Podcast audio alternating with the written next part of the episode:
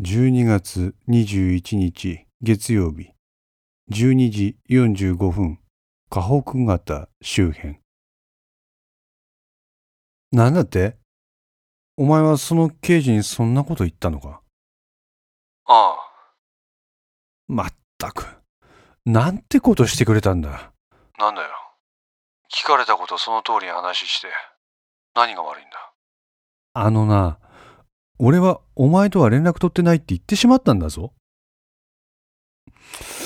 はあ辻褄合わなくなってくるじゃないか。あ？なんでそんな嘘つく必要あるんだよ。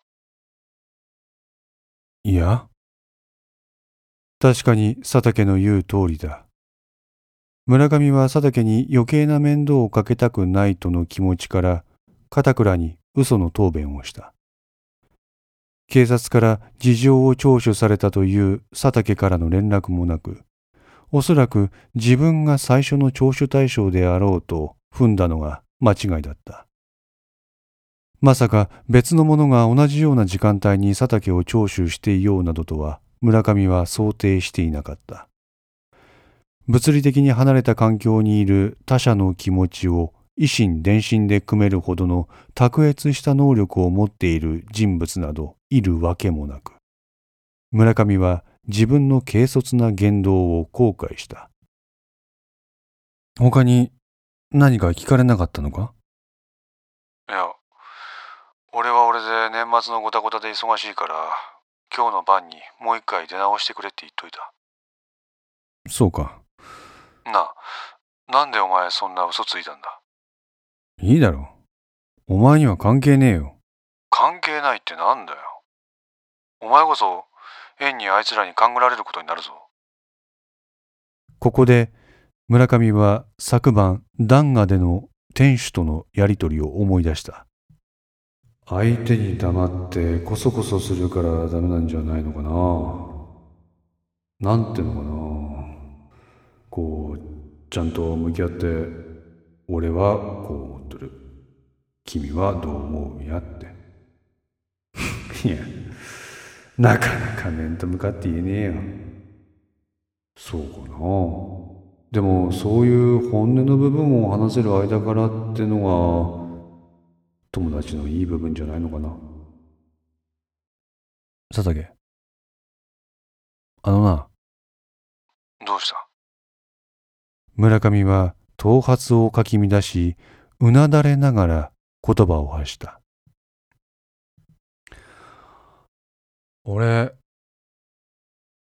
実は今ピンチなんだ。なぜ？あのなあれほらあれだよ。なんだよ。しばらくの沈黙を経て村上は意を決した。うちのボスの弟の慶喜お前んとこの専務がちょっかい出してきた。専務が？ここだけの話。石川3区の立候補予定者がいてな。俺にその秘書をやれって言ってきやがった。それがどうピンチなんだ？あのなお前には散々話してただろ俺がなぜ今政治家の秘書なんかやってるかああ。お前は政治家になるんだろそうだ。そのために俺は本田義行一筋でこの仕事してきた。あいつの代わりに嫌いな人種に頭下げたり、嫌な汚れ役も先回りして引き受けてきた。それもこれも、義行の指示を得て、俺が選挙に出るためだった。そうだな。この世は腐ってる。義行がどうして政治家になっていられるか。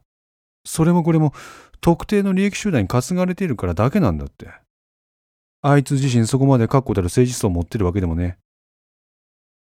北陸新幹線にしてもそうだ。多重型国土軸形成なんて単なるお題目。意図するところは支持母体とか、自分とこの会社延命させるだけなんだって。電話の向こう側で村上の政治に対する姿勢を聞いていた佐竹は、先ほどまで山形と話していた金沢銀行改革のための思想を思い出した。今、村上が言っていることは山形の信念とダブるところがあった。いいか？国会議員ってもんは国の代表なんだ。地元のことは地方議員がやるべきだ。それがなんだ？気づいたら国会議員は地元のセールスマンになり変わってる。こんなことじゃ激変する国際社会の競争にこの日本取り残されるんだって。村上。だったら、決別しろよ。なんだって？決別しろって言ってんだ。不意をついた佐竹の言葉に村上は頭が真っ白になった。俺思うんだって。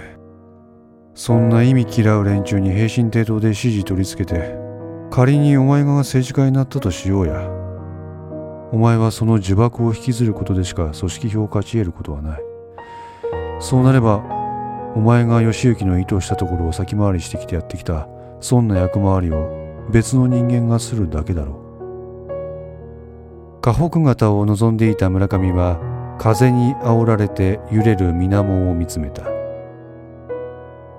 川でも海でもない型に漂う波はたおやかであり風と共になびく水辺の枯れたすすきがさわさわと音を奏でている。俺が今までやってきたことパーになるじゃないか。無になるかならないかはお前次第だろ俺もついさっき重大な局面に立たされた。だからお前の話に正面から向き合ってる。佐竹。なあ村上。業務に関わることだから詳しくは話せないけどひょっとすると俺が今立たされた立場によってお前が不利益を被ることになるかもしれない。何だって。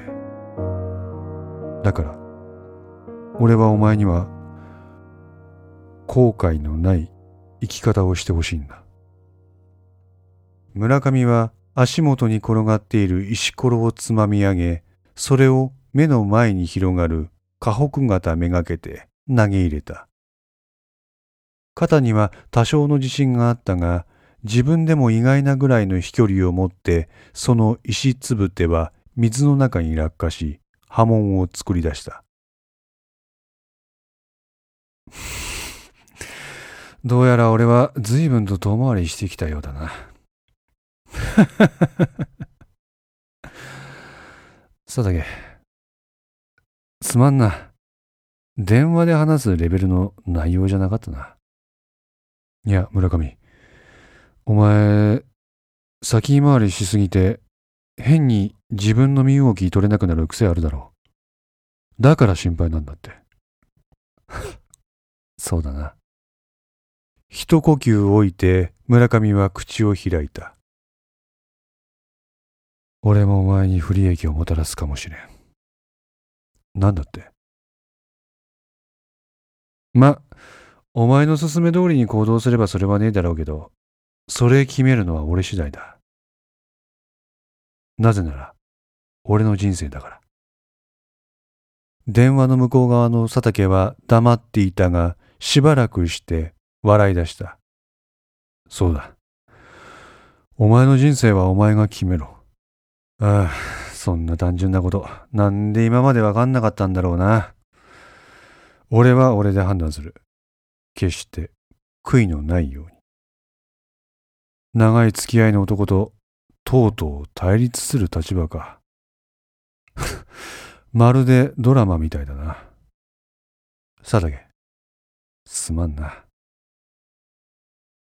胸筋を開いて話したはずが、どこか物寂しげな空気が漂っていた。二人の心境をそのまま表現したかのように、河北型には12月の寒風が吹きすさんでいた。でも、絆は大切にしたいな。絆？お前昨日言ってたろ？疎遠になった間柄といえども、絆ってものはあるって。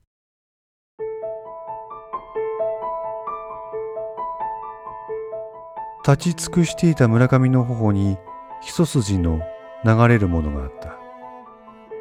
この電話以降、自分の行動いかんによって佐竹とは反目し合う関係となるかもしれない。それだけにこの一言は村上の金銭に触れるところがあった。そうだな。お互いベスト尽くそうぜ。高校時代に苦楽を共にした戦友として二人はお互いを認め合っていた。時には対立し時には価値観を共有し社会に出た今日まで絆を深めてきた。自分が慶喜の申し出を断ることで佐竹の出世が脅かされようがそれはそれでやむを得ないことである。佐竹も思わずがな自分に不利益を与える立場になったようだ。それは彼の望むところであろうがなかろうが彼自身の手で決断したこと。そんなことで決定的な溝ができるほど二人の間はやわなものではない。二人はそのように語り合いお互いの健闘を祈って電話を切った。切った携帯電話をしばらく見つめた後村上は河北型の様子を眺めたそして振り返って10メートルほど離れたところに止めてある自分の車に目をやって言った。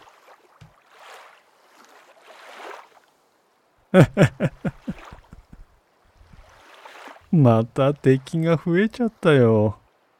意識。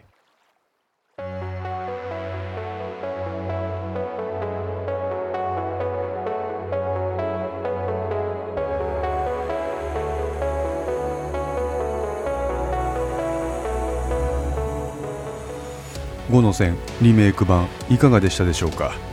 このお話は毎週木曜日に1話ずつ更新できるよう鋭意作成中です。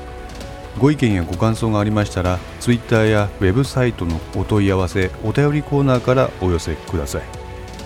皆様の声は私にとって非常に励みになりますのでぜひともよろしくお願いいたします。お寄せいただいた声には実質ですが何かしらの返信をさせていただきます。